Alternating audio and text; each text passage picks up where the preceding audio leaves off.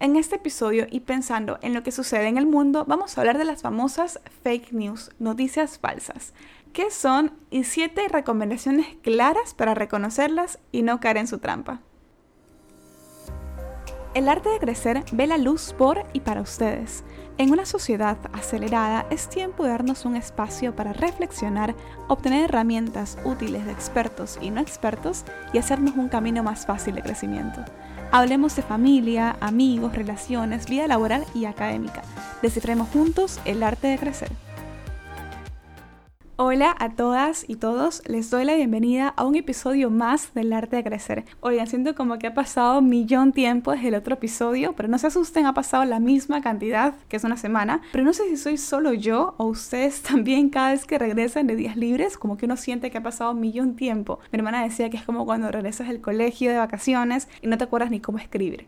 Bueno, en resumen no es que ha pasado tanto tiempo, solo pasó el carnaval. Espero que hayan disfrutado, pasado muy bonito y pues me alegra que estén ahora escuchando este nuevo episodio. Entonces, entrando en el tema, yo creo que nadie puede ser indiferente a lo que está ocurriendo en el mundo. Te levantas un día, tomas tu teléfono, abres Instagram, Facebook, Twitter y de repente ves la palabra guerra y dices, bueno, ¿qué está pasando? O sea, la información lo que sucede en el mundo te llega y te llega por todos lados. Y es necesario que estemos al tanto, que estemos informados, porque lo creas o no, te impacta de alguna u otra manera. Entonces partimos de la idea de que la información te va a llegar, pero hay algo importante, que no todo lo que te llega es verdad, no todo lo que lees es verdad.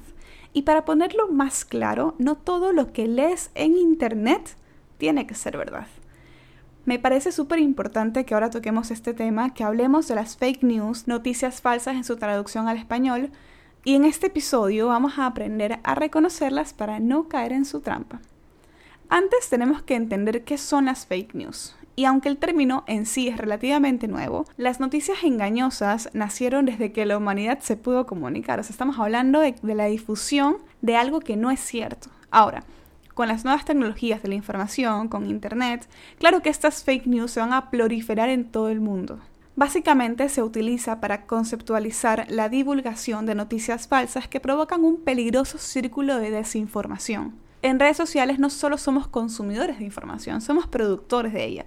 Tienes tu teléfono, tomas una foto o escribes un texto y lo subes al estado, a una publicación y de alguna forma ya eres creador de contenido. Estás difundiendo una información. Ahora, que esta sea verdad o mentira, pues mira, nadie te va a detener en que lo subas. No hay un filtro como un detector de mentiras que pi, te diga, mira, no puedes subir esto porque esta información es falsa entonces tienes toda la facilidad de subir algo que no es cierto y esto se puede replicar mil veces en cuestión de segundos. Ahora, ¿por qué este tipo de contenido te llega a ti o nos llega a nosotros. Porque sí, porque nada es coincidencia. O sea, un contenido en específico llega a ti porque estas plataformas utilizan un algoritmo que distribuye el contenido más relevante para cada usuario. Estamos hablando de una polarización clarísima, es decir, y lo pongo como ejemplo, si yo soy una persona pro aborto, el contenido que me va a aparecer en mi feed en redes sociales va a ser pro aborto.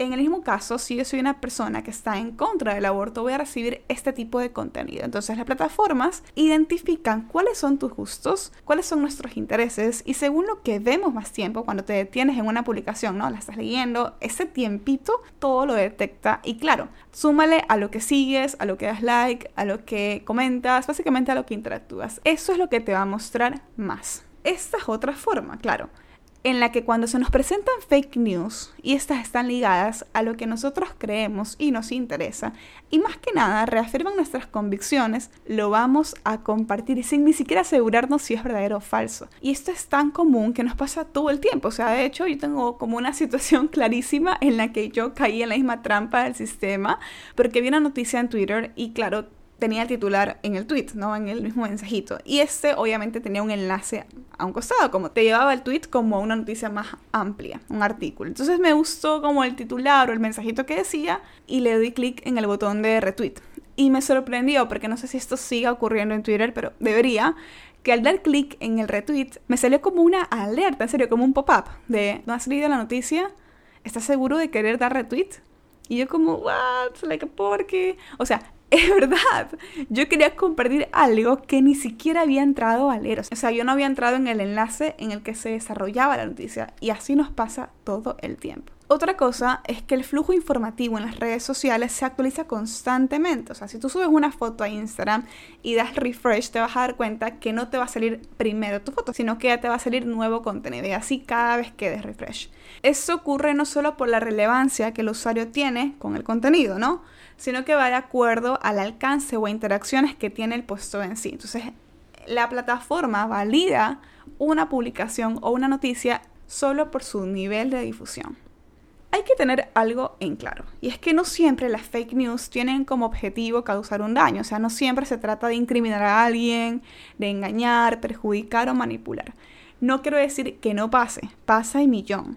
Se ve por todos lados, pero también hay contenidos que son tipo sátira, es una parodia. Entonces, para las personas que lo crean, es un chiste y para su entorno o el mismo target que lo consume, es obvio que es una broma, o sea, no voy a creer eso porque se nota que es un chiste, que es una broma, pero de repente el contenido lo ve otra persona de otro target y va a creer que es verdad. Entonces tenemos que tener mucho cuidado con lo que publicamos y compartimos. Tratar de ser lo mayormente responsable con esta super mega arma que tenemos en las manos, que son nuestros teléfonos. Recordemos que lo que publicamos es visible para todo el mundo y no sabes a quién vas a poder llegar. Es más, hay un estudio de Digimente que refleja que el 83%, fíjense en esa cantidad tremenda, 83% de los jóvenes de 12 a 17 años confesó haber creído la veracidad de una noticia que luego descubrió que era falsa. Es súper importante que podamos identificar cuando una noticia es falsa, así que vamos a las recomendaciones. Aquí les voy a dar unos tips para saber si estás leyendo o estás viendo algo que es falso. La primera recomendación es que leas la noticia entera. No hagas como yo, no te dejes guiar por ese titular, por ese mensaje grande que te ponen ahí con mayúsculas. Desconfía, desconfía de esos títulos en mayúsculas y grandes porque estos son los que están diseñados para apelar a tu emotividad y generar el interés en redes sociales. Entonces, siempre leer la noticia completa. Segunda recomendación, averigua la fuente. Primero, a ver, ¿te llegó esto?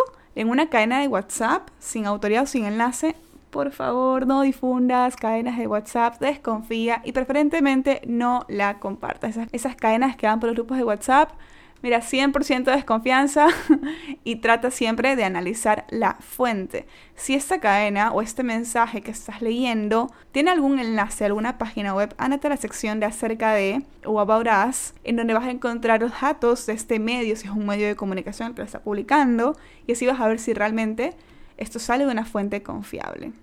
La tercera recomendación es que busques el titular en Google. Si la noticia es verdadera, es probable que otros medios de comunicación la estén replicando, ¿no? Entonces, si pones el titular de la noticia en una búsqueda normalita en Google, probablemente te van a salir más búsquedas relacionadas o más titulares relacionados a la misma. Entonces, ahí vas a poder tener un dato de que si esto es o no es verdad.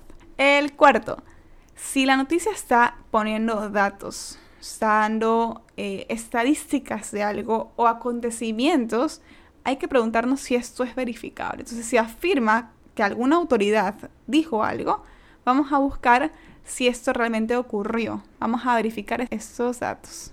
El quinto, vamos a preguntarle a la persona que te mandó la noticia. Y esto, estamos hablando de contexto obviamente en redes sociales y en, claro, en medios digitales. Pero si alguien igual te la cuenta, es como, ok, ¿de dónde sacaste esa noticia?